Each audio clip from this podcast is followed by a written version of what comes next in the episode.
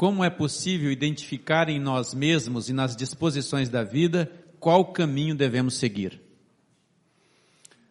Aumentando a habilidade de perguntas.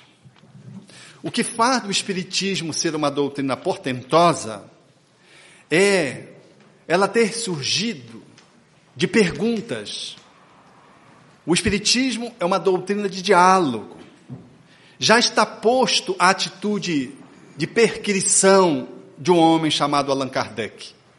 O Livro dos Espíritos, que é a nossa primeira obra, ela é um punhado de mais de 1.100 perguntas, quando se desdobra para as subperguntas. É, portanto, uma, um conteúdo que fala da forma como, filosoficamente, a filosofia se estruturou sempre no diálogo, na pergunta. O Espiritismo, em boa medida, reedita essa perspectiva filosófica e faz da sua bagagem doutrinária um espaço construído através desse mutirão que é Kardec conversando com os espíritos, coordenado pelo espírito de verdade. Mas habitualmente o que é que a gente faz? A gente senta e quer ouvir a resposta. A gente senta, quer levar um passe resolver o nosso problema. A gente senta, quer tomar água fluidificada e quer que acabe a angústia. A gente senta e quer que alguém nos diga, quer que o médio principal nos diga. Se for um passe, for vidente, e tiver uma pessoa que tenha, faça vidência, seja médio, a gente quer tomar o passe e quer saber de vidência. Então a gente vai entrando por descaminhos. E se a casa atende esse tipo de solicitação desse jeito, logo mais nós vamos nos transformar em, em, em meros espaços de culto, porque essa foi a postura da nossa tradição religiosa. A gente vai ao culto e Deus que se vire. Mas a gente não faz o que precisa fazer. Como eu atendi uma senhora agora que apresentava enfisema pulmonar. Ao menor esforço, ela apresentava respiração difícil. E dependendo da circunstância, precisava internar e usar remédio. E eu conversando com ela, disse: Não, eu fumei mais de duas carteiras por dia durante 30 anos. E ela foi procurar ajuda, eu estava falando da ajuda, e de repente, lá pelas tantas, ela disse assim: Não, eu estou deixando nas mãos de Deus. Quer dizer, ó, você veja, eu fumo 30 anos e digo: Olha, Deus resolve para mim. Então, essa movimentação de acomodação, aonde os nossos problemas Deus tem que resolver, o médio tem que resolver, o aplicador de passe tem que resolver, a resposta tem que vir resolver meu problema. Eu faço uma consulta e espero que os médios possam me dar a resposta, o meu guia possa me responder. Isso é uma posição de acomodação. Mais uma vez, o quem não está sendo respondido. Eu estou trazendo a solução para fora, para alguém. E o Espiritismo, ele começa com o livro dos Espíritos, que é um grande diálogo. Que a gente não sabe o que é, que é mais bonito, se a resposta dos Espíritos ou se as perguntas de Allan Kardec. Porque a gente analisa a beleza de uma reportagem ou de um diálogo, num um programa, por exemplo, de entrevista, ele é bom se o entrevistador for bom, senão ele não funciona. Quando a gente vai participar dos eventos espiríticos, na televisão, no rádio, que a gente encontra um jornalista precário, a entrevista é um fiasco, porque ele não pergunta nada que interessa. E ele pergunta as coisas, às vezes, as mais absurdas, que não representa o pensamento instigativo que a humanidade tem e daquilo que o Espiritismo pode atender. Então a, a, a, a, entrevista fica pobre. Então o livro dos Espíritos, ele é rico porque ele tem na pessoa de Allan Kardec um perguntador que pergunta, que repete a mesma pergunta. Os Espíritos, já vos respondi isso. Quer dizer, ele vai, pergunta de novo, cruza as perguntas. As primeiras perguntas já mostram isso. Pergunta sobre Deus, sobre o infinito, e pergunta, e cruza os dois conteúdos que os Espíritos dão, checando. Então nós precisamos transformar as nossas vidas e, e multiplicar perguntas. Não ficamos, não fiquemos acomodados em receber respostas. Não teimamos, não temamos e não rejeitemos o ensejo de fazer das nossas perguntas um punhado que possam ir se multiplicando, porque quanto mais perguntas eu me faço, mais respostas eu suscito me responder. Por isso que o estudo sistematizado da doutrina espírita é um espaço de excelência. Porque ali ninguém vai lhe dar pronto, você vai pesquisar, vai debater, vai discutir. Esse é o espaço da busca, da procura. E dentro desse caminho, você vai se autodescobrindo, porque você não economiza saber quem você é se te perguntando. Então, creio que nós hoje precisamos incentivar essa cultura espírita. A gente lê o livro, pergunta, discute com o livro, assiste uma palestra, dialogando com um palestrante, pegando aquele conteúdo para depois fazer daquele conteúdo um material de reflexão. E se houver oportunidade, abrir um espaço de debate como estamos fazendo nesse momento. Ou então, conversar com outros companheiros. Mas isso que foi dito, eu entendi desse jeito. Chega em mim dessa forma. E aí eu vou linkando os conteúdos perguntados e as respostas obtidas com a minha vida. Porque nós somos um ser infinito. Não há perguntas que nos respondam por inteiro. Ninguém tem essa ilusão, porque somos espíritos em evolução, habitando um planeta de provas e expiações e espíritos em condições evolutivas precárias ainda. Temos um mar imenso para mergulhar e temos a doutrina espírita como esse instrumento que nos ajuda a encontrar o sentido do autoconhecimento. Por isso, Santo Agostinho, quando respondeu a questão que trata do autoconhecimento, a questão 919 de O Livro dos Espíritos, ele dizia: não temem em multiplicar as perguntas para saber acerca de você mesmo, do seu dia, nesse balanço do dia. Mas não, a gente fica querendo tudo pronto. Numa sociedade onde a gente compra tudo pronto, onde a gente vai e compra os kits pronto, nós nos habituamos, portanto, a não fazer esforço. Apertamos o botão e tudo está resolvido. Mas o ser humano, ele precisa se transformar num grande inquiridor de si mesmo. E aí ele vai se encontrar aos poucos e se encontrando, apoiado com essa sonda de investigação que o Espiritismo representa, ele vai se fascinar por si próprio, vai se deslumbrar com a riqueza que ele é, por tudo que ele vai descobrir acerca de si próprio, na sua combinação de sombra e luz, de maturidade e maturidade, de aspectos restritivos e aspectos já desenvolvidos. Esse é o grande, é a grande viagem que nós precisamos fazer pelas vias da indagação. Para aprender a mudar diante de tantos recursos, informações e soluções disponíveis hoje, é válido buscar um conjunto variado e consistente de soluções, como terapias, leituras, estudo, ou isso também é fuga e desculpismo para a mudança real? Tudo é válido se nos ajuda.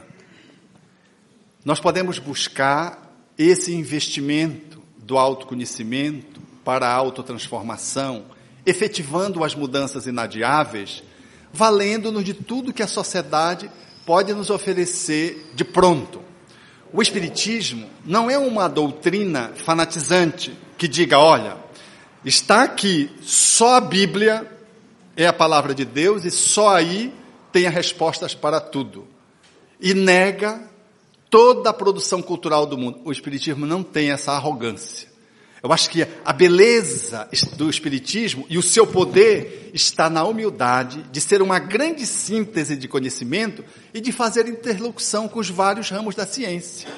A capacidade do Espiritismo dialogar com os diversos setores e as diversas disciplinas que compõem o ser humano, o estudo do ser humano na Terra, é que faz do Espiritismo ser uma doutrina que caminha de par com o progresso, na fala de Allan Kardec.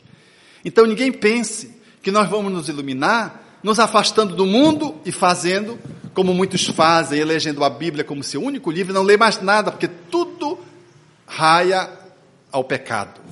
O Espiritismo é uma doutrina de abertura, mas de bom senso e nos dá esses elementos basilares de movimentação, enquanto filosofia de vida, assentada num âmbito científico, porque estuda de uma forma categórica e experimentalmente o espírito, faz-nos, portanto, sair para um autoconhecimento bem abalizado, com condições de fazer interlocuções com os vários campos do conhecimento humano para operar as mudanças no campo comportamental inevitáveis e necessárias que precisamos ter. Então, não teimamos também, não receemos também que o Espiritismo possa conversar com a política, possa conversar com a economia, possa conversar com a medicina, possa conversar com a psicologia, porque ele o faz. E Kardec já propunha isso em A Gênese, quando diz que o Espiritismo, estudando o ser humano, o espírito que está reencarnado, ele se espraia em todos os ramos do conhecimento. E aí ele vai sinalizando os ramos do conhecimento. Então, é isso que é belo do Espiritismo. A capacidade de fazer ponte, nexo. Ele nessa interlocução, a ciência se beneficia e o espiritismo se sente confirmado. O espiritismo vem fazer o que Allan Kardec propôs, a aliança entre a ciência e a religião. No século XVI, nós começamos a fazer um movimento de ruptura com a teologia. Depois da Idade Média, em que o conhecimento era próprio da religião e era dogmático e era impositivo, e quem pensasse fora ia para a fogueira ou ia para o calabouço, veio o movimento libertário das ciências. A filosofia, as ciências, a arte começaram a se manifestar mais ou menos independente. Tanto assim que se você pegar os ícones dos diversos campos do conhecimento, todos eles são materialistas. Todas as suas doutrinas são materialistas. Freud fez uma construção materialista, estudando o psiquismo humano, estudando a alma, de uma forma materialista. Marx fez o um estudo sociológico dentro do materialismo histórico dialético. Darwin estudou o evolucionismo dentro do materialismo. Porque era natural que esses pensadores estivessem eh, com uma, uma, uma manifestação de alergia à religião que ficou a serviço, como diz Allan Kardec em A Gênese, a serviço da dominação, do poder. O Espiritismo, ele nos devolve essa síntese doutrinária. Isso é que é belo do Espiritismo. Allan Kardec, como bem disse o professor Pierre Vai, o doutor em psicologia, desencarnado esse ano, criador da Universidade da Paz, e um homem ímpar, esse francês que se abrasileirou e se naturalizou brasileiro, que Allan Kardec foi o primeiro homem transpessoal do Ocidente. Porque ele juntou ciência, filosofia e religião numa só doutrina. Ele retomou a visão da globalidade do ser humano. E é verdade. Esse conteúdo doutrinário, ele nos permite hoje, portanto, que a gente faça mudanças lúcidas, articulando todo esse balizamento doutrinário com as diversas ciências que nós nos conectamos sem fugas, sem fanatismo para cá ou para colar e sem materialismos, qual as ciências nos apresentaram ao longo do tempo desses cinco últimos séculos. Ontem, ontem eu estava fazendo uma, uma, uma conferência de encerramento na Semana Interdisciplinar do Luto, no Hospital de Clínicas em Belém do Pará. E eu estava falando dentro da academia, porque era produzido pela universidade, com outros, com hospital e com vários segmentos é, da, da, cultura acadêmica e, e da saúde do nosso Estado. E o tema que eu fui chamado a falar foi o luto numa visão transpessoal. Aí eu entendi, disse, mas como é? Já chegou nesse nível? Aí eu fui falar, quem me convidou foi uma psicóloga, psicanalista, disse, ah, eu tenho um débito com o senhor. Há oito anos eu fui assistir num seminário do senhor, num congresso, num centro de convenções, e o senhor fez uma abordagem de perdas, quando eu tinha acabado de perder a minha mãe, eu tinha perdido o meu rumo. E o senhor não sabe o que o senhor fez naquela abordagem na minha vida. Então hoje eu estou lhe convidando porque eu quero que o Senhor me ajude a construir uma nova ordem de ideia dentro da universidade. E me abraçou e começou a lagrimar, e eu nunca tinha visto aquela senhora. Nós tínhamos, ela tinha me visto há oito anos atrás. E eu tinha feito uma abordagem sobre o luto, aprendendo a lidar com perdas, é um seminário que eu fiz sobre como é que a gente lida com perdas. Como ela tinha perdido a mãe e estava no processo de sofrimento, quem a ajudou? Abordagem transpessoal. Então ela disse: O senhor não imagina o que vai acontecer com a universidade, porque eu, ela é professora da universidade, psicanalista, professora da universidade, eu vou implementar este tipo de visão. Nós precisamos falar de espírito dentro da universidade. E eu fiz a abordagem lá da, para a qual fui convidado e me admirei de ver a receptividade. Sabe por quê? Os estudantes, eles são abertos, tinha muitos estudantes, abertos culturalmente a receberem ajuda, apoio, a, a, ideias novas. E aí eu fiquei depois avaliando aquela incursão e percebendo que só agora a academia timidamente começa a fazer o que o Espiritismo fez há 152 anos atrás. Só agora a academia começa timidamente a trazer de volta a nossa transcendência, porque ficou refugiada no materialismo. Então, esse olhar do Espiritismo, ele nos permite, portanto, fazer interfaces altamente produtivas, para que nós não assumamos uma posição de presunção, apropriando-nos do Espiritismo e ficando encarcerados dentro da casa espírita, achando que o Espiritismo vai acabar com as religiões, porque essa é a nossa a fantasia de alguns, né? Vai acabar com a ciência? Não, não vai acabar com nada. O Espiritismo veio para fortalecer os vários campos do conhecimento humano, porque ele se assenta nos princípios da religião. Deus, a imortalidade da alma e a vida futura, como diz Allan Kardec. E o Espiritismo veio para linkar ciência e, e religião. Então, penso que nós precisamos fazer um movimento de gratidão à vida. Porque poderíamos nos responder: o que é que a vida quer de mim, me dando uma doutrina desse porte? Já, já se responderam isso? O que é que a vida quer de mim, me fazendo ser espírita? Me dando a chance de reencarnar num país e de ser espírita. O que é que a vida quer de mim? Até que ponto devemos ser resignados diante de um problema? Gostaria de entender melhor o conceito de resignação. Nós precisamos ser resignados na medida das nossas forças utilizadas para a solução do problema. Se eu quero resolver o problema e o problema não se resolve, depois de eu utilizar todos os meus elencos de possibilidades, de alternativas, o problema já está solucionado. Porque não se solucionou. Então, diz o AA com muita sabedoria, a necessidade de nós termos a sabedoria de separar qual é o problema que eu posso resolver e aquele problema que eu não tenho condições de resolver. A resignação, ao contrário do que muitos supõem, não é essa atitude lerda, morna, passiva, esperando que a solução caia do céu. Resignação, nessa perspectiva, não tem nada a ver com a virtude que os espíritos propuseram a Allan Kardec. Certa feita nós estávamos na nossa instituição e o garoto passou, começou a passar mal e a companheira usou o recurso para alterar, mudar aquela situação de desconforto.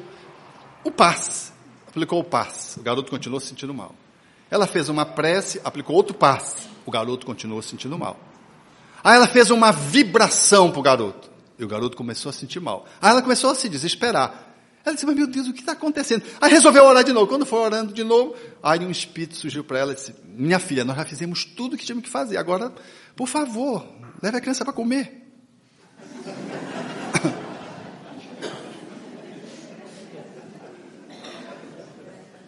Ela levou a criança com a coordenadora. A criança tinha fome, gente. A partir desse dia, nós descobrimos que muita gente que fica passando mal com influência de espírito é o espírito da fome. Porque se passa um pouco da hora do almoço, do jantar, da refeição, a gente começa a suar frio, começa, né? A mão começa a ficar gelada, vai dando um sono, ou então vai dando uma raiva, e não é o espírito raivoso que está perto de mim, o espírito de Morfeu, do sono que está me abraçando, é fome, é o jeito que você reage quando está com fome. A partir desse dia, Toda criança que chega depois de meio-dia, ela almoça, só não almoça se não quiser. Todo adolescente que chega na, na instituição a partir de meio-dia, almoça, só não almoça se não quiser. Todo adulto que chega na instituição, almoça, só não almoça se não quiser. Porque é um direito do ser humano comer. Então veja, ela foi buscando a solução, aplicou um passe, não deu certo, orou, não deu certo, aplicou outro passe, não deu certo, fez uma radiação, não deu certo, depois ia se desesperar, depois voltou a orar, e futucou até que recebeu uma orientação que ela podia ter dito, não, é um mistificador, levantou e largava passo de novo no garoto. O garoto ia continuar, ia desencarnar de fome ali, né? Ia desmaiar.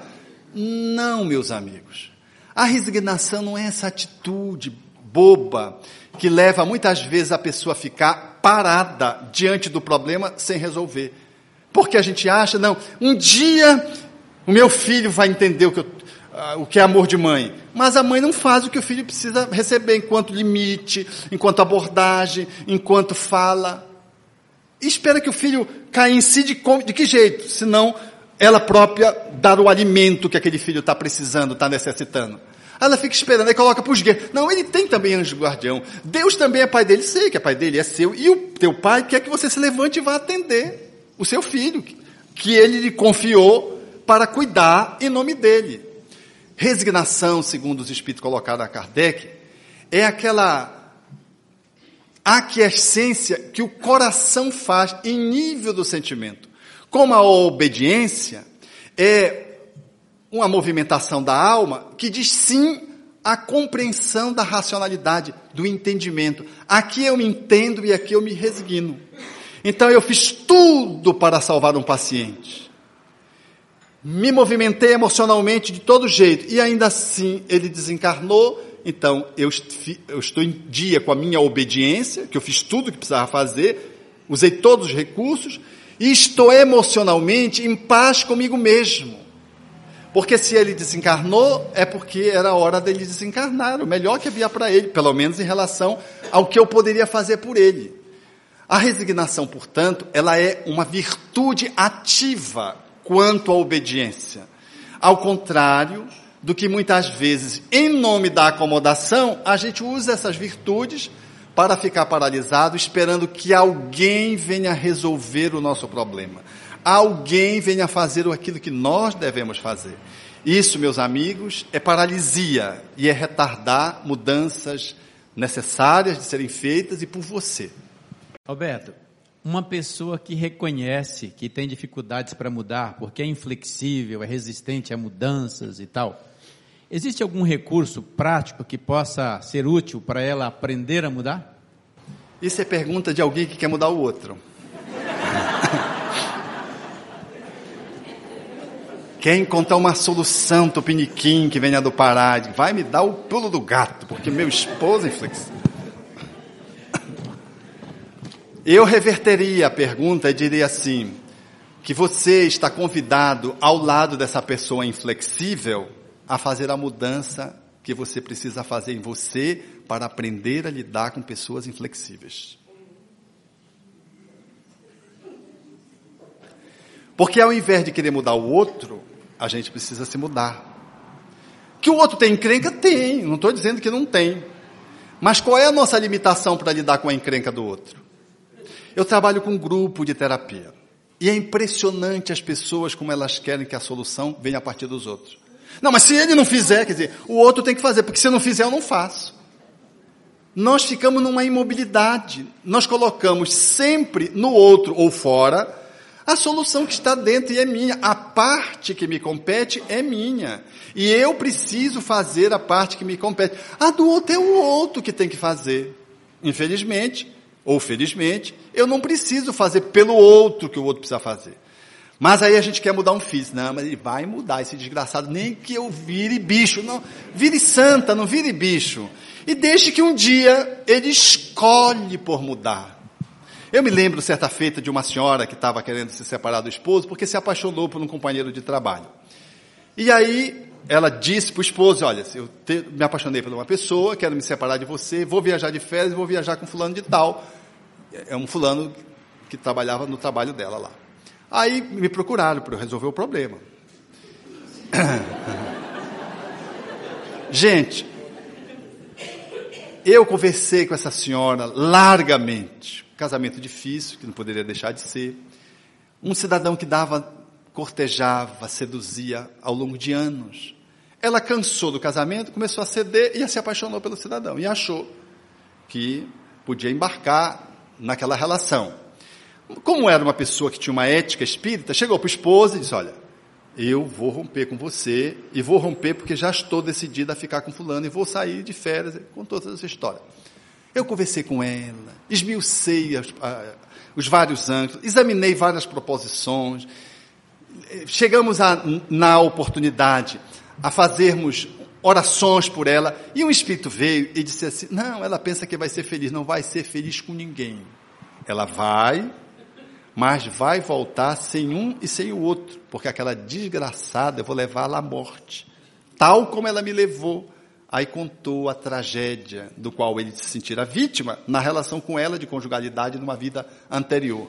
Gente, eu confesso a vocês que eu fiz tudo, só não incorporei Deus com D maiúscula, porque não estava disponível. Mas eu estava disponível para incorporar em Deus. Pensando naquela família com quatro filhos, a senhora foi, voltou, demorou mais um mês e meio com o outro e se separou. Aí eu fiquei com curiosidade de saber se eu tinha feito tudo que estava ao meu alcance. Aí num dia, eu cheguei com ela e perguntei. Aí ela pegou e disse, Alberto, naquela oportunidade, se Jesus aparecesse para mim, eu não iria deixar de viajar com aquela pessoa, eu estava decidida.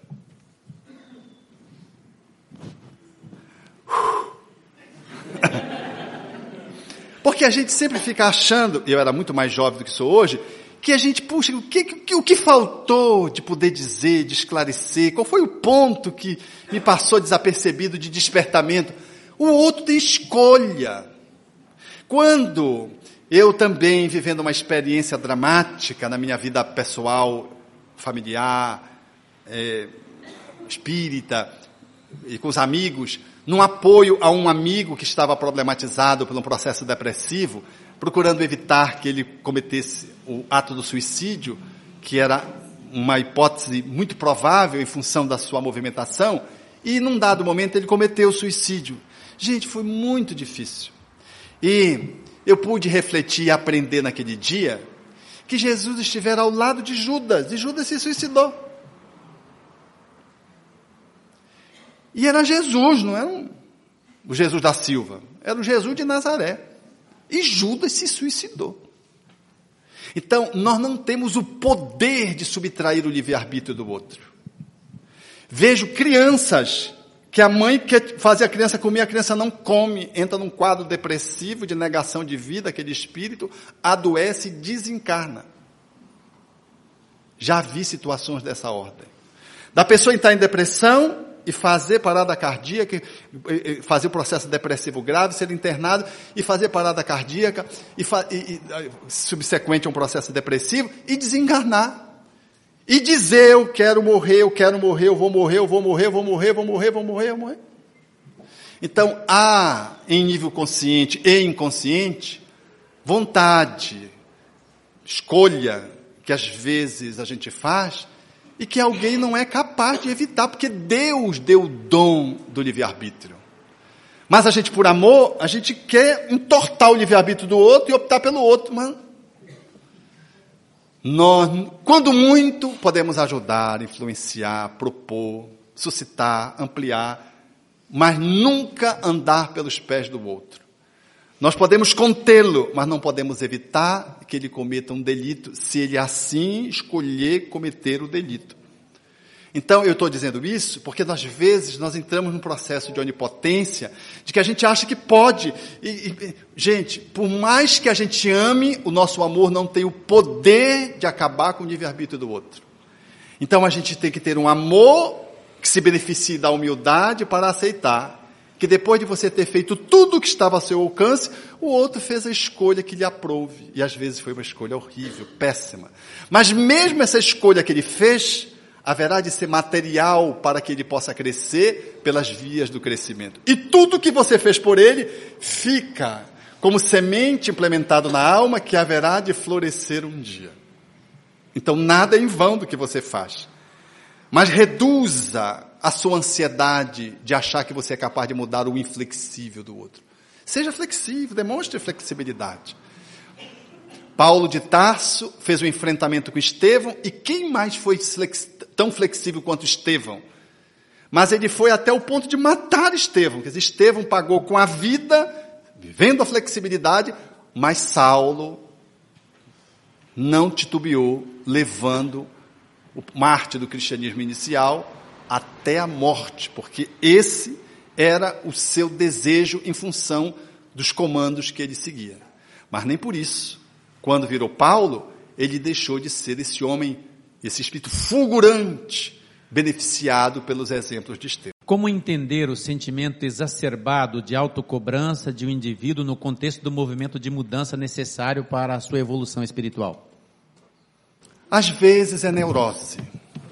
Quando a gente quer fazer quatro encarnações numa só, é culpa de não ter feito o que fez nas outras.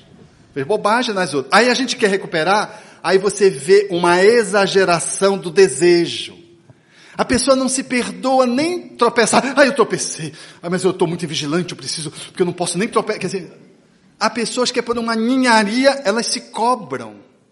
São pessoas com um alto poder de cobrança, perigoso, muito perigoso, porque uma pessoa pode, andando num carro, por exemplo, atravessar uma preferencial num lapso, numa desatenção, num mal-estar, só pode ter um mal-estar quando está dirigindo, sem que esteja doente necessariamente, mas pode apresentar, a partir daquele momento, um sintoma e a pessoa cruze um, uma, um cruzamento, não estando na preferencial, e lese o carro posterior e o carro de alguém que vai no outro carro desencarna. A pessoa que vai no outro carro desencarna. Essa pessoa com esse estilo de comportamento vai ter muita dificuldade de não entrar numa depressão grave. Porque o seu nível de cobrança é exagerado. Então, nós precisamos acolher com mais flexibilidade os nossos limites. Temos que reduzir essa cobrança despótica. Nós nos tratamos, às vezes, de uma forma anti-humana e contra o nosso processo de evolução espiritual.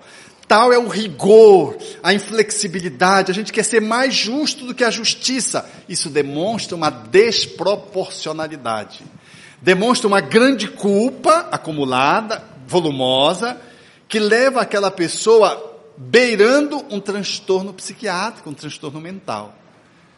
No outro extremo estão as pessoas extremamente condescendentes consigo própria, que de tão condescendente elas se transformam em permissivas. Aí elas aprontam, não, mas tudo bem, depois eu me recupero. Não, tudo bem, vai me servir de aprendizado. Tudo bem, na outra encarnação eu faço. Quer dizer, a pessoa usa às vezes até o nome da reencarnação para legitimar a sua não mudança.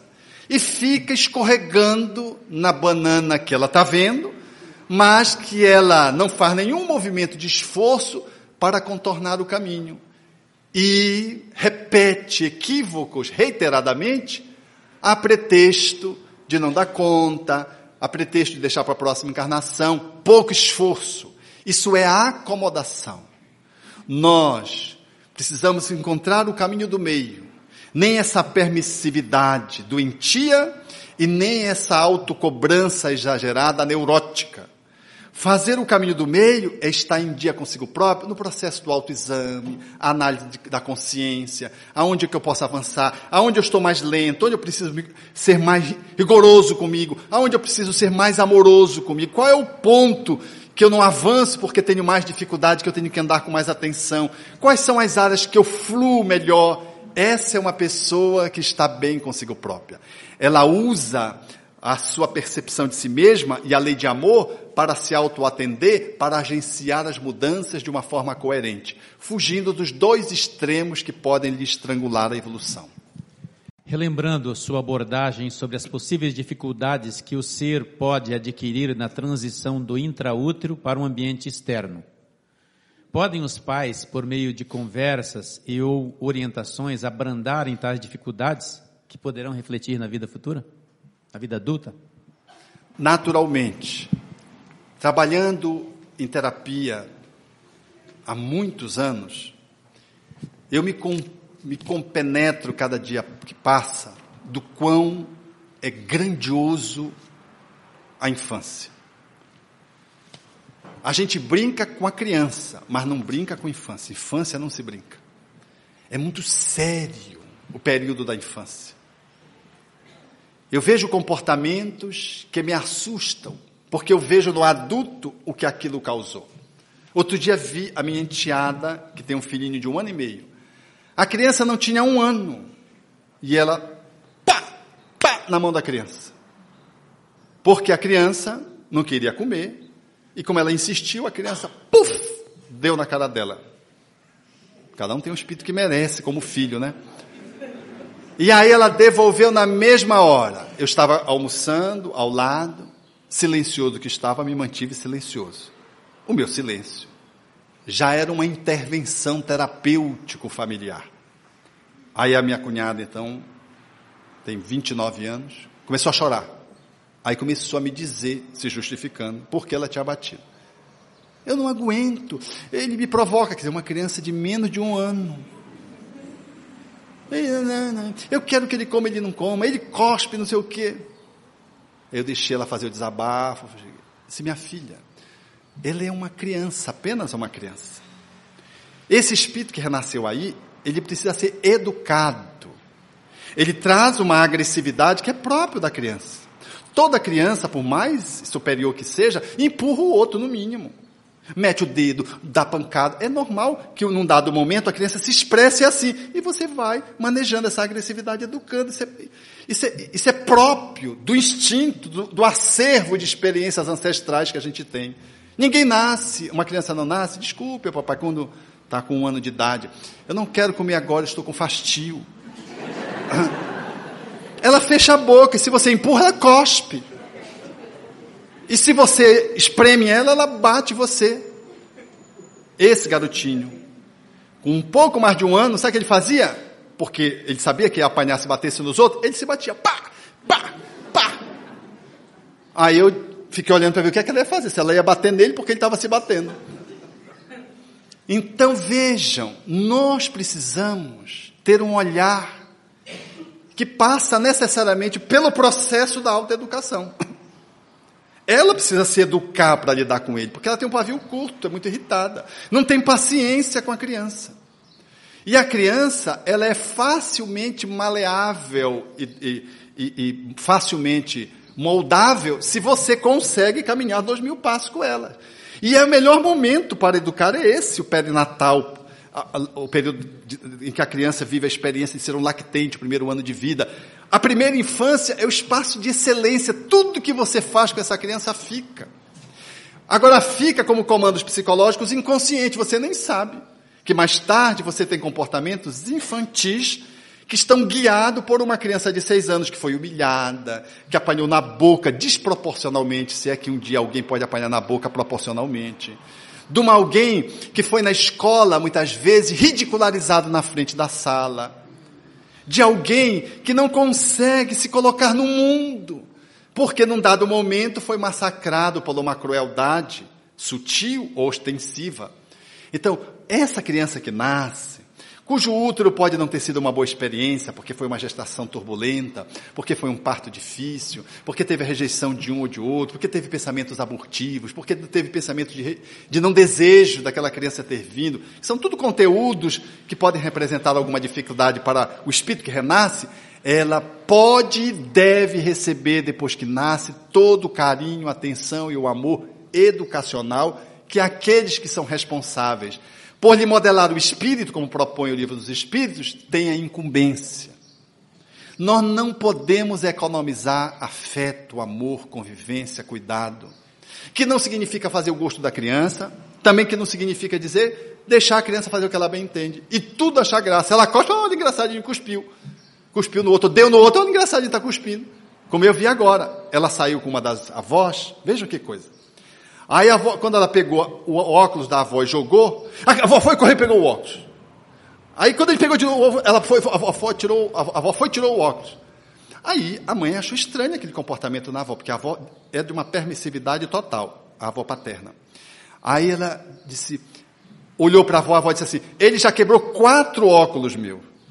Uma criança tem um ano e meio. Como é que quebra quatro óculos, meus amigos? Então a avó, não, coitadinho, deixa. Aí ele pega, quebra o óculos, e quebra o óculos. Quer dizer, que a avó faça isso, tudo bem. Mas que mãe e pai façam isso, tudo mal. Porque a criança precisa de limites. Então a gente vai, ele estava agora, vou dar um, um, um exemplo típico. Ele abriu a gaveta com as facas. Eu digo, fecha a gaveta. Porque aquele bichinho já sabe tudo, às vezes sabe mais do que a gente. Eu, ele, pega, ele pega o celular, que eu não sabia ligar, e foi e ligou o celular da, da avó materna. Eu não sabia ligar o celular, é um, esse, esse, celular grande, bonito. Eu olhava para aquele bicho, aí ele foi, tuc, meteu, acendeu. Eu digo, obrigado. Quer dizer, um ano e meio ele tem agora. Aí eu disse, aí não. Aí ele abriu a gaveta, eu levantei, fechei a gaveta disse, aí não, aí não pode mexer. Aí tem faca. Fechei. Aí ele, me olhando, e a mãozinha assim, ó. Gente, toda criança faz isso. Mas meu olhar, olha que garoto teimoso, olha espírito trevoso, olha ele está me desafiando, mas aqui não, cobra não vai me engolir, cobra não vai me engolir. Aí larga o pau na criança, por exemplo. É normal, a criança que não fizer isso, ela é autista, não faz contato relacional, é normal, ela faz isso. Eu digo, não, hã, hã, o hã, hã já. Aí ele vai. Se ele puxasse a gaveta, o que, é que eu ia fazer? Largar, não levantava, ia, fechava a gaveta de novo e tirava ele dali. Pegava ele pelo braço e mostrava que ele não poderia fazer ali. Eu ia andar os dois mil passos que ia ser necessário.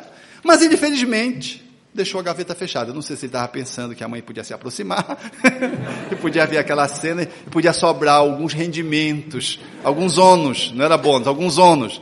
Então, o processo de amor para a criança é o melhor que podemos fazer para ajudar um espírito no seu processo de crescimento. Meus amigos, eu quero dizer isso de coração para coração, nós estamos longe de perceber o que representa um útero e uma primeira infância para o espírito que reencarna. Isso que André Luiz diz para Segismundo, induzindo no processo da miniaturização espiritual. Pense, Segismundo, pense em ser criança para um dia aprender a ser homem.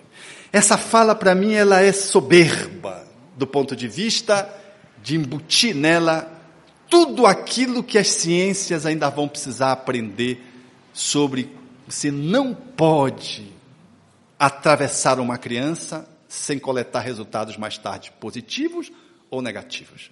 O que você faz com aquele espírito que renasce, você vai colher mais tarde. É lógico, se é um espírito superior, ele vai ter outro repertório para poder lidar com aquelas encrencas. Mas se ele é limitado, tupiniquim como a gente, vai ter dificuldade, meus amigos. Então, nada de ficar na ociosidade, na contemplação de que porque a gestação não desejei, e agora o que é que eu vou. Meus amigos, vamos agir já. E aqueles que estão me ouvindo, que a primeira infância não foi boa, nada de ficar agora indo para casa com remorso para chorar em casa. Ai meu Deus, eu acabei com meu filho. Por isso que ele é um adolescente assim, prestável. O que é que eu preciso fazer a partir de hoje? De hoje. O que eu fiz, como dizia a minha cunhada para o meu sobrinho. Mamãe, mas a senhora não me ensinou assim, mas eu lhe ensinei errado, agora eu estou lhe ensinando certo. é isso, a gente tem que ter humildade e vai fazendo, porque a gente dá o que há de melhor. Todos os pais dão para os filhos o que há de melhor. Podem fazer as coisas erradas, mas o desejo é de fazer o melhor para os filhos, porque está em a natureza. Quando não fazem é porque são psiquiátricos, aí está justificado. Então, amemos os nossos filhos. Mesmo que eles já tenham passado um tanto do útero, já passaram a primeira, amemos. Nunca é tarde de chegar para um filho. Eu vi esta semana ainda o cidadão me dizer, septuagenário, ele dizendo assim: Eu finalmente estou conseguindo dizer para minhas filhas que eu as amo. Ela está em Paris, eu tomo o telefone e digo: Minha filha, eu te amo. E eu digo: O que é que ela disse? Ah, essa disse assim: Ai, pai, você está ficando velho, né? Porque ela é muito jocosa, muito brincador, é, é, muito bom humor, brinca. Mas eu disse também para de São Paulo. O que a São Paulo fez? Ah, começou a chorar. Papai, o senhor nunca nos disse isso. E o senhor não sabe quanto é bom ouvir isso. E aí eu disse, o que o senhor sentiu? Aí eu comecei a chorar também. Gente, nunca é tarde para. Vou dizer para o filho, olha meu filho, se eu soubesse fazer o que eu sei hoje fazer com você, eu teria feito lá 30 anos atrás, quando você era bebê. Mas eu não sabia. Porque eu também não fui um espírito que tive essa condição. E só dei para você o que pude. E dando para você o que pude, foi muita coisa atrapalhada. Esse olhar do pai que faz isso para o filho, isso já é uma atitude de amor, já é uma atitude reparativa. Então, não vamos adiar para a próxima encarnação. Ah, não só na próxima encarnação, porque a gente logo fechou os braços. Né? A gente logo quer logo desistir da luta. Não, enquanto é tempo, que seja no leito da desencarnação. A gente chama o filho e diz o que precisa dizer para ele.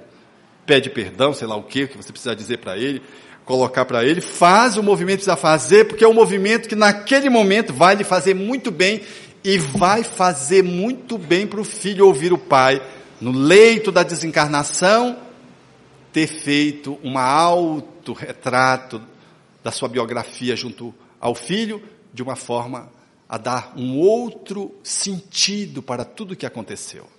Então, se tiver dúvida, ame. E se não tiver, ame do mesmo jeito. Muito bem. Como ressignificar a vida em um modelo sociocultural alienador e fechado em paradigmas como o que vivemos hoje?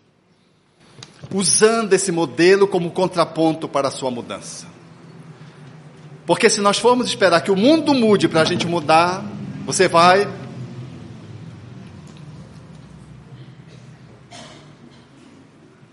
Eu vou dizer aqui uma, uma fala, mas é, é só de, de, de, de, brincadeira, tá? Você vai para o chupão.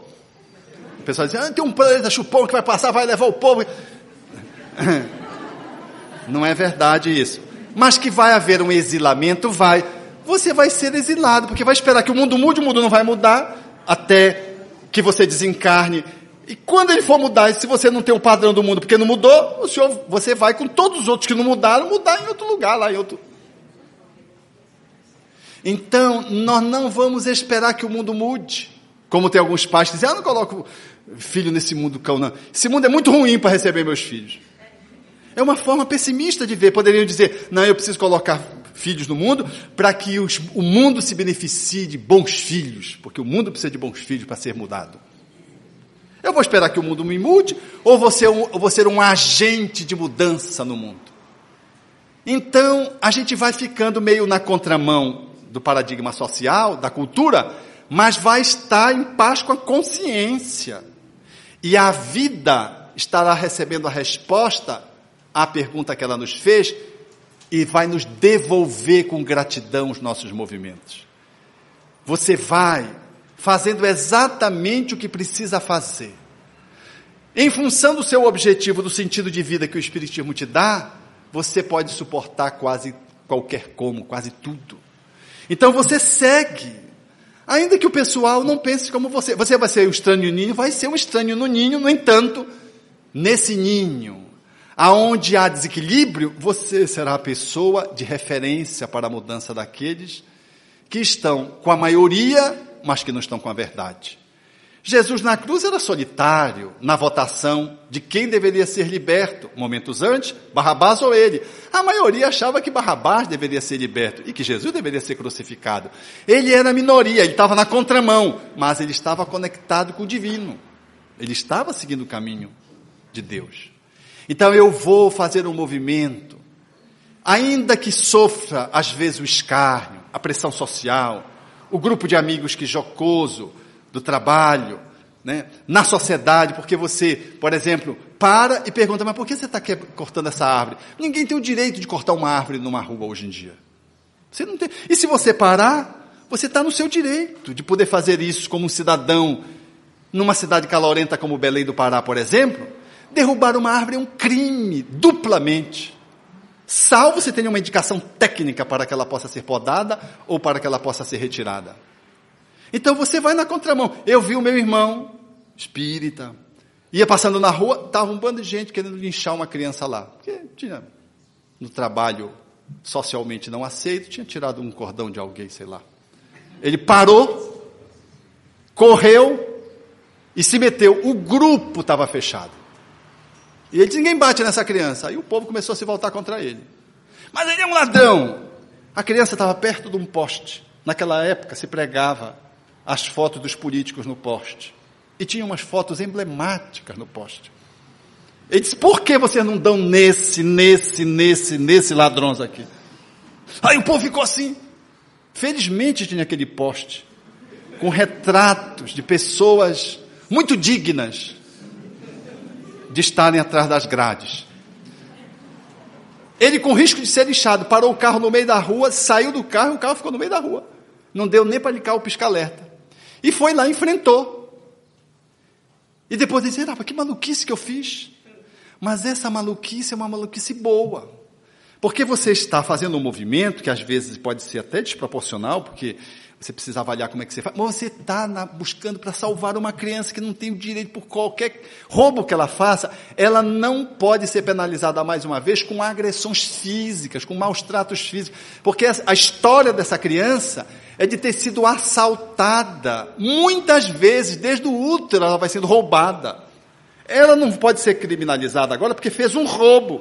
Essa criança é criança, precisa de lá. Ela não poderia estar na rua roubando para a família ou roubando para comprar cola, porque ela é um doente. Ela, a, a sociedade é que deveria ser penalizada duplamente porque deixou aquela criança chegar naquele estado e porque está tratando o comportamento daquela criança, que é um comportamento antissocial, daquele jeito. Então, mesmo que você tenha que fazer esse enfrentamento, é necessário, meus amigos, para alguém que segue a consciência. Se todo mundo está bebendo e se desmandando, Seja você aquele que não bebe, que é capaz de sentar com os amigos e não beber e tomar um suco. Ou tomar uma bebida não alcoólica. E, e, e cara limpa poder dançar. Nós fizemos um jantar no nosso grupo espírita para levantar recursos para 200 pessoas. Na época tinha surgido o karaokê. E contratamos um cidadão para fazer o karaokê. Quando dissemos que não haveria bebida alcoólica, ia no convite impresso, que não seria servido bebida alcoólica, o cidadão do karaokê botou uns refrigerantes dentro da mochila dele.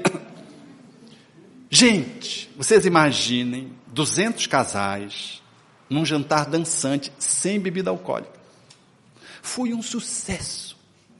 As pessoas que bebem, porque elas que frequentaram, que foram, nem todas eram espíritas, vinham nos agradecer, dizendo que pela primeira vez tinham visto uma festa com dança sem bebida alcoólica. E que estavam admirados de ver como aquele povo dançou e foi alegre a festa, com as várias animações, o karaokê. Teve um concurso de dança, e especialmente no concurso de dança, um dos companheiros de espírita, ele não sabe dançar direito, a esposa dança bem, mas ele não sabe dançar. E, e, e era por aplauso o processo da eleição. Sabe o que o pessoal fez? Começou a aplaudir ele que dançava mais ou menos atrapalhado. E ele começou a perceber que ele ia ganhar e ganhou o concurso. Gente, alegria genuína. Alegria sem um aditivo alcoólico. No outro dia, o companheiro do karaokê veio nos confessar que foi contratado, que ele tinha bebido, que não era Pepsi Cola, que era rum. Porque ele disse: Eu não ia de cara limpa fazer um karaokê numa festa dançante, onde ninguém está bebendo. Eu nunca dirigi uma festa assim. Eu ia colocar em risco a minha profissão. Então eu quero confessar para vocês, eu quero fazer um meia-culpa. Eu levei e bebi. Foi o único que bebeu, foi o cara do karaokê. Eu acho que ele nem aproveitou a festa direito, porque ficou tenso, bebeu, não conseguiu aproveitar a festa. Então, sejamos aqueles que aparentemente na contramão estamos criando um novo paradigma de ser. No relacionamento afetivo, porque eu vejo aqui alguns jovens, não sejamos aqueles que fica de qualquer jeito com qualquer pessoa ou fica com cinco pessoas no mesmo dia. E o último ficante vai para a cama. Porque é o paradigma de hoje. Não sejamos careta de poder ir para uma festa, não precisar de nenhum aditivo alcoólico ou psicotrópico, outro para poder ficar estimulado, e nós não precisamos, para ser normais, ficar com qualquer pessoa ou com várias pessoas numa festa só, e muito menos transar no final da festa, porque todo mundo transa. Manter uma posição de dignidade, sabendo o que a minha consciência me apoia, é criar uma nova cultura onde eu estiver. Essa posição, ao invés de ser uma posição desprestigiadora, talvez você seja o fermento daquela sociedade. Porque quando você assume esse comportamento, outros tantos mornos passam a imitá-lo. Outros inseguros, vendo você fazer, passam a fazer. Porque eles são massa de manobra. Alguns mais agitados vêm e arrastam. Mas faltam os bons, como dizem os espíritos Allan Kardec. Os bons são muito tímidos, os maus são ousados e intrigantes. Então assumamos a posição de um paradigma que o Espiritismo nos oferece, não tenhamos nenhum pejo de ser espíritas, cristãos, e assumamos a nossa postura, porque o que é importante é estar em paz com a consciência, no rumo certo. O que os outros pensam ou deixam de pensar já é dos outros, a cota do outro. Agora, se você fizer para agradar todo mundo e voltar para casa com a tua consciência dizendo, mas não foi isso, mas olha, mas não foi isso. Disse-me a amiga na sexta-feira, agora, nessa sexta-feira, antes de viajar para cá pela manhã. Cheguei e disse, tenho uma boa e tenho uma ruim, na processo terapêutico. tenho duas ruins e uma boa. Duas ruins, mas comece pelas ruins, ela disse. Ah, eu comi três patos de maniçoba. Maniçoba é um prato de Belém do Pará, que parece uma feijoada, mas é muito melhor que a feijoada, é gostoso demais. É um prato indígena, que quem come tem a impressão que nunca mais será o mesmo. Porque engorda, porque é muito nutritivo. E ela está fazendo tratamento para emagrecer, que ela está com obesidade. Não é sobrepeso, é obesidade. Três pratos, estava com remorso. E aí, ainda por cima, o senhor não sabe o que eu fiz? Eu não falei mal do meu irmão de novo? É um irmão atrapalhado que ela tem. E conversando lá com um interlocutor outro, ela meteu o pau no irmão, falou tudo de mal que tinha que falar do irmão. E ela dizendo: Puxa, não é possível que eu não consiga me controlar. Eu estou muito triste comigo, esses três pratos de maniçoba, e eu ainda tenho que falar mal do meu irmão. Ele não presta, não presta mesmo, vai para um brau, porque ela é espírita. Vai para um brau. Mas eu falar, eu que estou querendo mudar, eu digo qual é a boa. Não, qual é a boa que eu fui para o estudo sistematizado, mal, muito ruim, estava estudando lá negócio de perispírito, energia para cá, energia para lá. Eu digo, cadê essas energias que não me ajudam a sair desse estado mental? Doutor Alberto, o senhor não sabe o que aconteceu?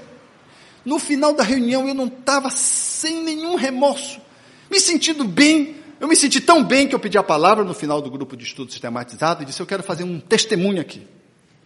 É, eu quero dizer que. Aí contou essa história que eu acabei de contar para vocês, e eu estou sentindo aqui. Parece que saiu tudo de mim, parece que eu estou acolhendo que eu sou capaz ainda de falar mal às vezes do meu irmão. E às vezes eu sou capaz de exagerar na maniçoba, mas eu não estou mais me sentindo com remorso culpada. E eu estou me sentindo muito bem aqui. E a prova Aí apontou para o coordenador do grupo que estava fazendo o estudo de perispírito. E a prova de isso funciona, de que a energia funciona, porque eu fiquei aqui, o senhor ficou falando, eu fiquei pedindo. Mas se isso é verdade, que, que aconteça comigo. Se é verdade, que aconteça comigo. E aconteceu. Essa é a boa. Então, vejam, que riqueza e que beleza. A capacidade que a gente tem de se contrapor a uma cultura da qual nós partilhávamos, mas agora nós não queremos mais partilhar. Eu já não quero ser mais aquele maledicente, odioso, que fala mal e se delicia falando mal do outro. Ah, tu não sabe. Aí começa a contar e aumentar um pouquinho, aumenta um pocão, e se sente feliz porque denegriu a imagem do outro, que tem, de quem você tem inveja. Então você poder fazer esse movimento de descolamento dessa realidade, criar uma nova cultura do silêncio, vem à vontade de falar mal, você segura. Vem à vontade, coça e você vai no banheiro fazer um xixi amigo para passar à vontade. Ou então vai dar uma volta no quarteirão, vai frio, aí frio, aí você volta em Cascavel, aí entra de casa de novo, pronto você voltou já bem, como os fazem aqueles que têm a fissura na dependência química. Tem a vontade, vai, ficam andando até passar a fissura. Quando passa a fissura, volta para o normal. Faça isso no esforço de ser melhor, criando um novo paradigma, ou ajuste ao novo paradigma com digno e digno da sua própria. Para adolescentes entre 15 e 19 anos, é possível fazer a abordagem propondo essas quatro questões? Se sim, como? Eu acho que os adolescentes são mais ágeis do que os adultos. A minha interpretação é exatamente ao contrário. Eu acho que eles são, eles são mais abertos. Eles têm menos pendência. Os adultos têm muita pendência e têm um medo de olhar para o que é. Aí tem um medo de assumir que é ele que precisa fazer. Tem um medo de mergulhar nas causas do porquê. Tem, os adultos é que nem desencarnação. Se você trabalhar com a desencarnação no, no sistema de saúde oncológico do adulto terminal e da criança terminal, adivinhe quem tem mais competência? De longe a criança. A Elizabeth, a doutora Elizabeth Kubler-Ross, chegou a esse testemunho e disse, mas é impressionante como as crianças têm muito mais sabedoria que os adultos. E ela, como psiquiatra que era, foi fazer análise, o que era absolutamente compreensível. É que os adultos têm muitas pendências. Tem muitas coisas, ah, mas e como é que vai ficar isso? Como é que vai ficar? Ah, e aquilo que eu fiz? Ah, se eu vou encontrar um mural? Ah, isso eu Imagine! E agora como é que eu não acabei de pagar a casa? Você, olha a quantidade de coisa que você está pensando. A mágoa que não fala com o irmão vai desencarnar assim. Quanta coisa! A criança não. A criança é o espírito que renasceu, está num processo de solvência kármica e vai fazer o seu processo de expurgo ali desonerada de uma vida atual cheia de novos ensaios, às vezes precários. Então, o adolescente, eu quero dizer, na minha percepção, o adolescente é muito mais veloz em olhar tudo isso, muito mais verdadeiro, muito mais tranquilo. Ele vai, vai fundo. Por quê? Porque ele ainda não se contaminou tanto. Ele não está ainda onerado por um peso de vida no qual, muitas vezes, a gente quer olhar para trás e tem uma década que a gente não gosta de lembrar. Ah, meu Deus, essa década, nem me fala nisso. Ah, antes de ser hospital. Não é verdade? Então, não só é possível, mas o adolescente vai dar um show de bola, como se diz numa linguagem esportiva. Ele vai aí fundo e nós deveríamos fazer isso para que eles possam cada vez mais se apropriarem de si na direção do seu processo iluminativo, para que seja um adulto mais maduro, capaz de lidar com as alternâncias de vida de uma forma plena, criativa e com a possibilidade igualmente de fechar uma encarnação mais vitorioso, porque mais consciente de si. Desse modo, meus amigos, eu gostaria ainda de apresentar que todas as vezes que nós vamos construindo essa realidade, nós vamos saindo daquele padrão. Veja aí o problema, como ele se reduz, quando o indivíduo cresce, a sua capacidade de influenciação se alarga, porque ele passa a usar a proatividade como estilo comportamental. Ao invés de ser reativo, ele age reflexivamente. Ele reflete para se enriquecer, para agir mais lucidamente. Aquilo que ele faz, ele busca refletir para avaliar a fim de fazer de uma forma mais refinada. O espírita, ele vai aos poucos ganhando esse patamar da proatividade, que significa a madureza da alma, quando ele é capaz de fazer da sua vida um espaço de ação reflexiva. Ele medita, reflete e faz. Ele ora, estuda-se a si próprio e faz. Experimenta, faz tentativa, erra, reflete, aprende e faz. Porque todo erro é uma forma de se aprender a fazer o certo. A negatividade, ela está aí para exemplo do lixo, nós transformarmos em fertilizante. Não há nada em si mesmo negativo, tudo é relativo e eu posso aprender, desde que o meu olhar seja um olhar diferenciado.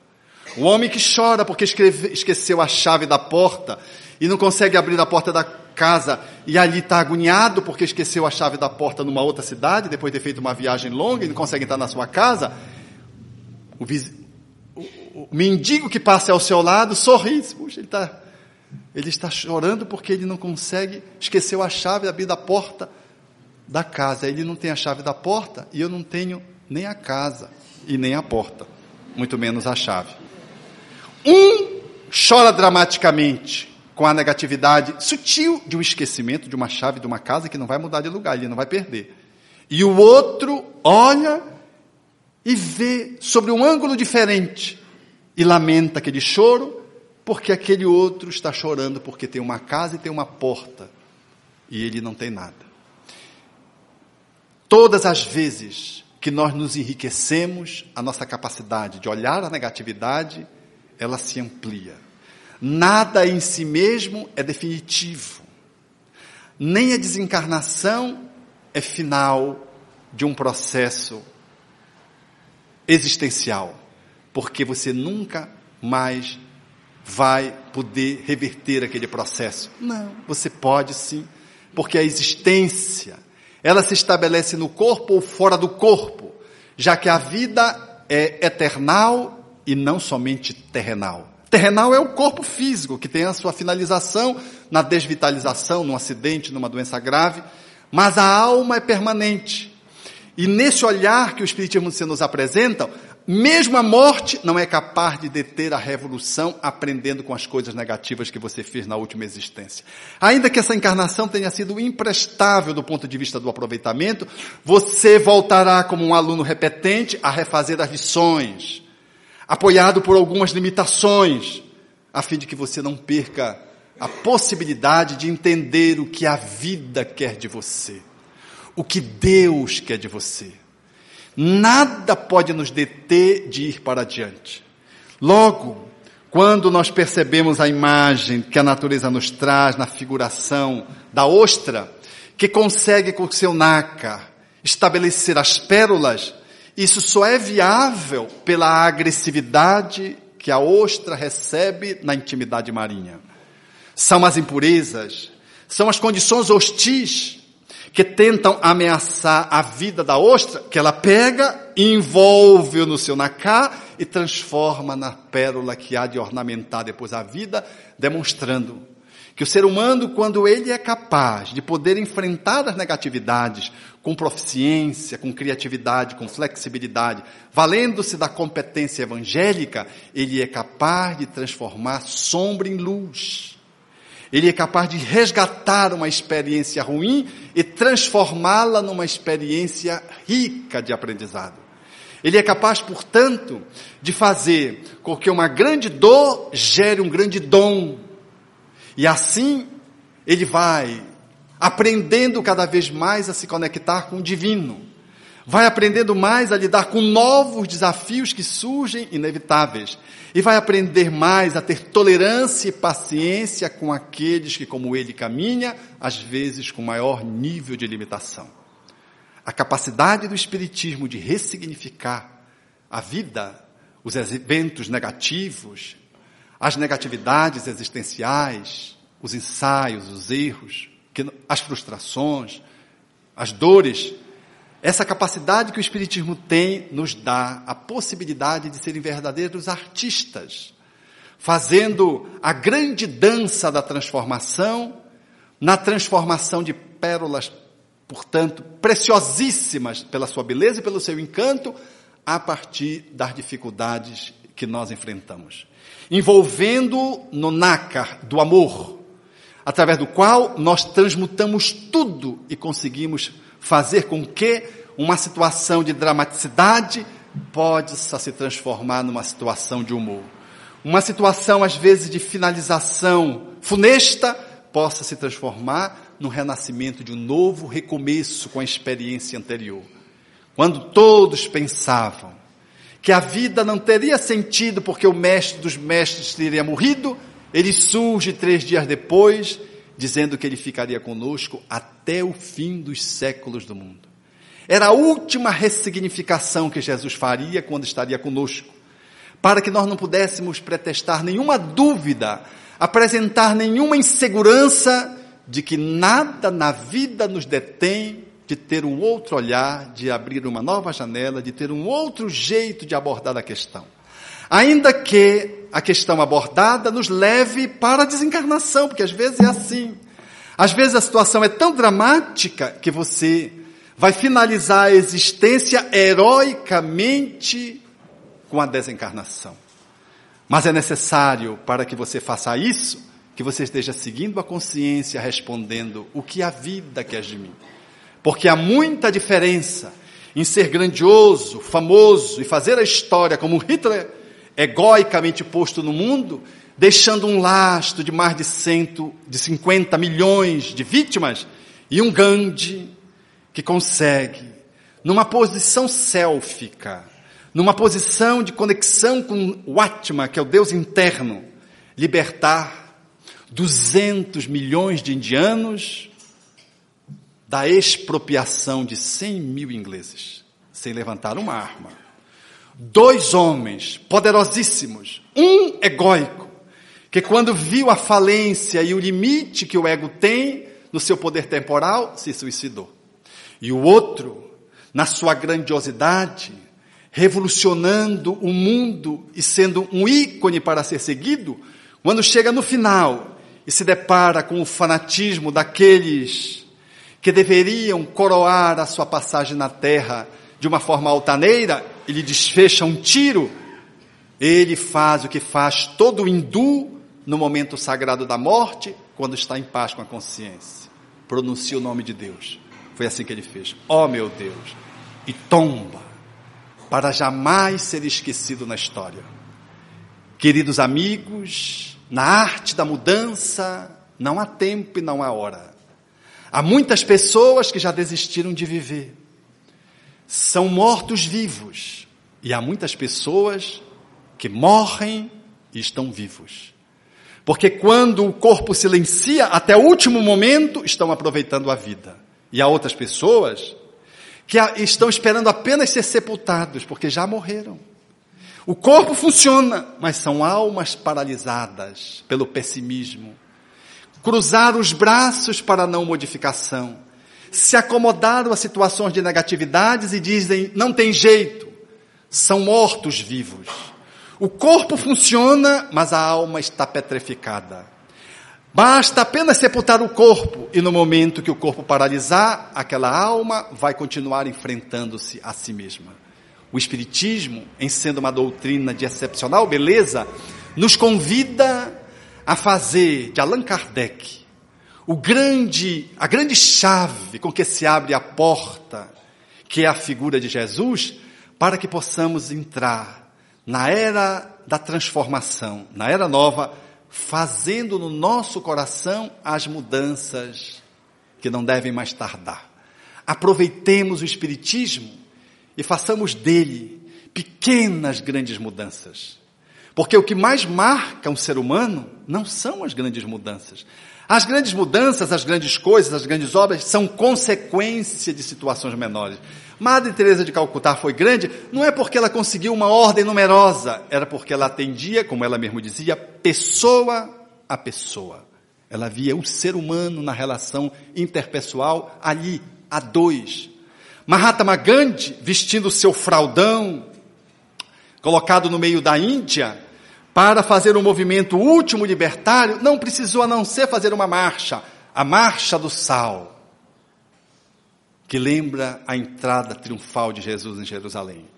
Quando chegou no final da marcha, apenas com um gesto, pegou o sal e disse: Nós estamos livres. O mundo tinha acompanhado a sua marcha, porque um homem da inteligência de um Gandhi, que estruturou a sua ação na não violência e amor à verdade, ele fazia a caminhada e parava, e os repórteres vinham e fazia uma cobertura. Depois ele fazia uma outra marcha e parava. E assim ele foi fazendo os dias de caminhada até chegar na praia para tocar o sal e num gesto simbólico dizer: Nós estamos livres. Sem levantar uma arma. Num pequeno gesto, numa pequena caminhada, numa pequena atitude mais colocada de forma sistemática, ele se transformou num ícone da pacificação. Aproveitemos, caríssimos amigos, essa possibilidade de mudança que o Espiritismo nos proporciona. Nós somos honrados com uma doutrina dessa pujança, mas somos responsáveis pelo que vamos fazer com ela. Tudo porque Allan Kardec nos devolveu o homem que ressignificou o conceito de vida que foi Jesus. Falando ao ponto de que poderíamos morrer, porque ele viera para nos dar a vida, a vida e a abundância. E assim ele o fez, transformando-se no melhor presente que Deus ofereceu à humanidade. Mas, respeitando-nos o livre-arbítrio, a escolha, até hoje ele nos aguarda para com seus braços mimosos nos afagar e nos, nos conduzir nos passos que devemos dar na direção do Altíssimo. E é por isso que Maria Dolores faz essa cantiga nessa cultura do universo contemporâneo desses dias que teima em resistir à mudança e faz o contraponto da figura de Jesus aguardando aqueles que ainda se colocam na indiferença. E que, por certo, já não somos nós aqueles que nos alinhamos nesse movimento de imobilidade, de não transformação, porque já conhecemos a arte de amar na perspectiva do Jesus.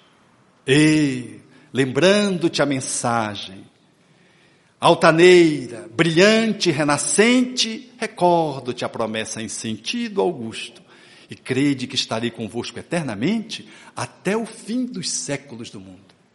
Por isso creio com razão, Senhor, que ninguém mais consegue ignorar-te. Ao ver-te as manifestações de intenso amor, refugindo e atuando em toda parte. Vieste ao mundo sem quaisquer brasões, sem honra, nem púrpura, nem guerra, e transformas povos e nações, mostrando as leis da vida sobre a terra. Revelas entre os homens dia a dia, iluminando os cérebros que irmanas o caminho da paz e da alegria pela sublimação das leis humanas. Deste à fraternidade vasto acesso, traçando a estrada para a vida sã e acentuar-te as luzes do progresso nas vantagens de agora e de amanhã. Vieste do esplendor que reina no mais alto. Guia do mundo, a evolução divina, da charrua ao trator, da vereda ao asfalto, do artesanato rude ao fulgor da oficina. Conhecemos na terra a tua força augusta. Permaneces em tudo, aqui e ali, entretanto, nutrindo diferença injusta, creio ainda, Jesus, não fomos a ti. Impele-nos em teu ensino eleito, a esquecer para sempre o nosso orgulho frio e vão, pois queremos destrancar os recessos do peito, a fim de abrir-te o próprio coração. Obrigado.